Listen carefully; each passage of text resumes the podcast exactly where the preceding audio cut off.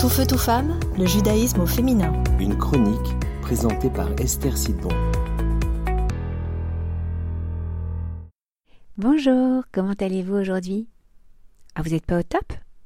Ah, Le problème, c'est que cet état de fatigue, de tristesse peut-être, bien ça fait un petit bout de temps que ça traîne, hein Et vous sentez bien que ça commence à peser sur votre entourage.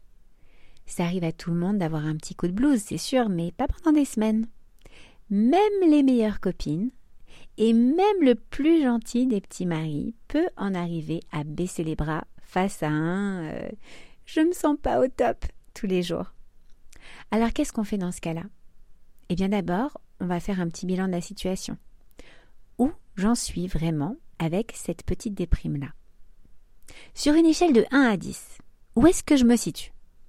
Il faut aussi, pendant ce bilan, se demander si c'est juste une petite déprime passagère ou si je devrais prendre plutôt l'avis de, mon médecin. Et puis une fois que j'ai fait cette auto-évaluation, bah alors je vais me poser la question suivante. Quelles conséquences je subirais à moyen ou long terme si cette situation ne changeait pas? Et là, il va falloir pousser le raisonnement jusqu'au bout hein, pour voir quelle serait la pire des conséquences, celle qu'on n'a vraiment pas euh, envie d'imaginer. Après ça, je vais me demander, ok, au vu de ces conséquences, même les pires, qu'est-ce que j'ai vraiment envie de faire? Est-ce que je suis prête à changer? Alors qu'est-ce que je souhaiterais à la place de cette situation? Une fois qu'on a fait ça, et une fois que je suis certaine de vouloir changer, alors là, je vais réfléchir à cinq solutions qui peuvent me permettre d'améliorer ma situation actuelle. Et là, on peut vraiment laisser libre cours à son imagination. On va dire que même, allez, deux de ces cinq solutions peuvent être totalement farfelues. Et une fois que j'ai ces cinq solutions potentielles, dont les deux farfelues, eh bien, je vais décider de choisir laquelle je souhaite prendre en place dès maintenant et mettre en place dès maintenant.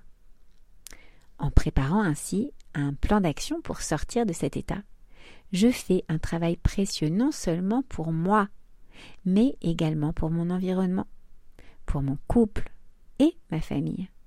Parce qu'en changeant quelques petites choses chez moi, je vais voir des vraies modifications dans tous les domaines de ma vie. Et ça va provoquer un vrai cercle vertueux qui me permettra de me sentir bien plus sereine et heureuse. S'accorder du temps de qualité pour travailler sur soi, ça aussi, c'est une clé importante d'un mariage réussi. À la semaine prochaine! Tout feu, tout femme, le judaïsme au féminin.